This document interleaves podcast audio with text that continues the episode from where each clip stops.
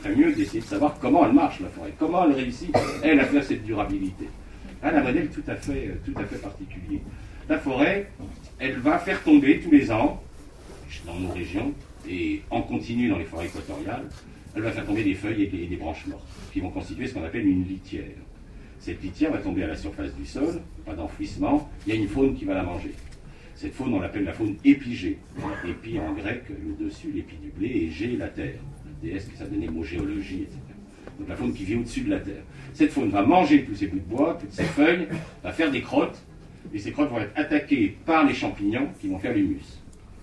Alors vous avez toute une chaîne alimentaire, on commence par les colamboles qui attaquent, qui font des dentelles avec les feuilles mortes, hein. vous avez tous vu des, feuilles en dentelle en forêt, ensuite vous avez les acariens qui mangent les nervures, ensuite vous avez des, des des, crustacés, des, des, cloportes qui attaquent les bouts de bois, enfin, tout ce petit monde-là est très organisé, il y a toute une faune qui assure la formation de ces boulettes fécales. Et donc, à la surface du sol, en forêt, ben, c'est que des crottes. Et c'est pour ça que quand vous marchez en forêt, vous avez l'impression de marcher sur une moquette, en fait, vous marchez sur des crottes qui sont extraordinairement aérées.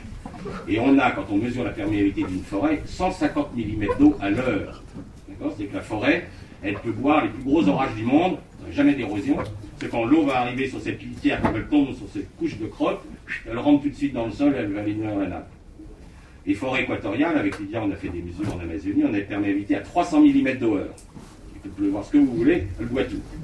Pour vous donner une idée, un limon labouré par l'homme a une perméabilité d'un millimètre d'eau à l'heure. Donc on passe de 150 mm d'eau à 1 mm d'eau à l'heure. Et on réussit à faire en ce moment des inondations, alors qu'il ne pleut pas plus en ce moment qu'il ne pleuvait autrefois. Mais on arrive à faire des inondations, même en été, on arrive à les faire. Pourquoi? C'est pas parce qu'il pleut plus, il ne pleut pas plus qu'avant, c'est tout simplement parce que les sols sont morts et ne sont plus capables de boire cette quantité d'eau. Les arbres, eux, se sont adaptés à cette structure que l'humus est fabriqué en surface, et ils vont développer un double système racinaire. Un système racinaire horizontal, s'il y en a parmi vous qui ont connu la tempête de 99, vous avez vu qu'un arbre en tombant, il fait une couronne de racines. Et ces racines sont sous la, couche d'humus. On peut se demander, tiens, pourquoi la sélection naturelle a abouti à, cette structure de racines horizontales sous l'humus? Bah, C'est qu'en fait, au printemps, lorsque le sol va se réchauffer, cet humus qui a été formé par les champignons pendant l'hiver va être attaqué par les bactéries, se minéraliser et va libérer du nitrate, du phosphate, du sulfate qui va être entraîné par le pluie. Mais comme les racines de l'arbre sont horizontales, tout est recyclé. Ce qui est intéressant dans le modèle forestier, c'est pour ça qu'il est durable, c'est que le modèle sol-plante, il est fermé. Or, dans le labo, je fais exactement l'inverse. J'enfouis ma paille sous ma racine. Donc, quand ma racine de blé descend, ça minéralise, ça va polluer la nappe, et ma racine, elle court après la matière organique.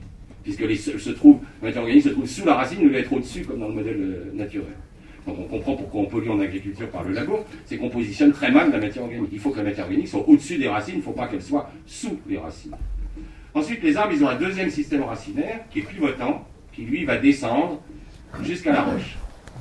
Et là, il y a deux solutions, où la roche est fissurée et l'arbre va continuer, les racines vont continuer leur chemin et les racines peuvent descendre très profondément.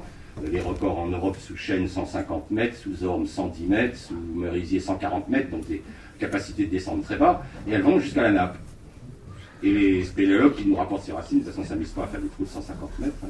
c'est les spéléologues qui nous rapportent les racines, nous disent que dans les grottes souterraines, l'eau ruisselle le long des racines de l'arbre. L'arbre, c'est la seule et unique espèce vivante qui est capable de relier l'excédent de la pluie à la nappe phréatique. Parce que l'eau va descendre le long de la racine, et en plus, comme la racine va consommer tous les éléments qu'il y a dedans, l'eau va arriver pure dans la nappe phréatique. Donc on a un modèle qui est absolument parfait. On a un modèle qui remplit la nappe phréatique avec de l'eau pure, qui ne perd aucun élément, et en plus, la racine de l'arbre, quand elle arrive au contact de la roche, elle va attaquer la roche avec ses acides, elle va la transformer en argile. Alors par quel processus Moi quand j'ai fait l'agro, on ne savait pas comment se faisaient les argiles. Donc on nous racontait des théories qui étaient tellement compliquées que personne ne, comprenait comment ça marchait. En fait les argiles, c'est tout simple, ça a été découvert à la fin des années 80, en même temps par une équipe canadienne et une équipe australienne. C'est que la plante, quand elle attaque un caillou, elle ne l'attaque pas pour le plaisir de l'attaquer, elle attaque pour le manger. Qu'est-ce qu'il y a dans une roche? Bah, il y a évidemment essentiellement de la silice, du fer et de l'aluminium, qui sont les éléments majoritaires des cailloux, mais il y a aussi du calcium, du magnésium, du soufre, du phosphore, etc. Donc la plante, en attaquant le caillou, elle le dissout et elle va pomper tout ce dont elle a besoin. Donc elle va pomper la magnésie, le calcium, la potasse, tout ça. Et il se trouve que, comme les roches sont essentiellement formées de silice, de fer et d'aluminium, rapidement, la silice, le fer et l'alumine vont s'accumuler autour de la racine de la plante, puisque la silice, le fer et l'aluminium sont des oligoéléments pour les plantes, et sont les éléments majoritaires de la roche. Donc la plante, elle prend ce dont elle a besoin, mais elle en laisse des quantités énormes. Et ça, c'est une loi de la chimie. Quand vous avez une concentration trop élevée d'éléments, ils vont cristalliser. C'est comme ça qu'on fait du sel de mer. On fait sécher de l'eau de mer au soleil, puis à un moment, pof, le sel cristallise, vous n'avez pas besoin de rien faire, ça se fait tout seul. Quand la teneur en NaCl est suffisamment élevée, boum, ça fait des cristaux. Eh bien, les cristaux qui vont se former vont être des cristaux de silicate de fer et d'alumine qui sont les argiles. Et l'équipe de Revira en Australie a montré que c'était un mécanisme rapide. Hein. il, a, cultivé en des tubes à essai, en milieu stérile, des, blés, en présence de la roche la plus tendre, hein, parce qu'évidemment, si vous voulez attaquer du granit, l'expérience durera longtemps, mais il a attaqué des roches, la roche la plus tendre qui est le mica. Vous mettez des micas en contact avec des racines de blé, vous obtenez vos premières argiles en 7 heures. Il faut 7 heures à un blé pour pomper tout le phosphore, la potasse, la magnésie qui est dans le mica et ne laisser que la silice ferrumine qui cristallise. Donc l'arbre en profondeur attaque la roche, fabrique des argiles. En surface, avec la tiers fabrique des humus. Comment argile et humus se rencontrent Puisque sol, c'est un complexe argilo-humique. Et va se rencontrer grâce à une faune que vous connaissez tous, qui sont les vers de terre, les lombriques.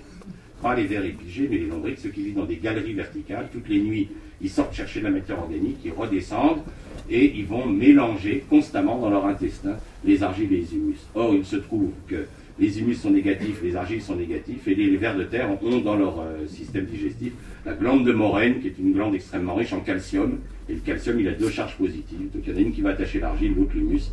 Et à la sortie du tube digestif du vers de terre, vous avez du sol. C'est que c'est les vers de terre qui fabriquent le sol.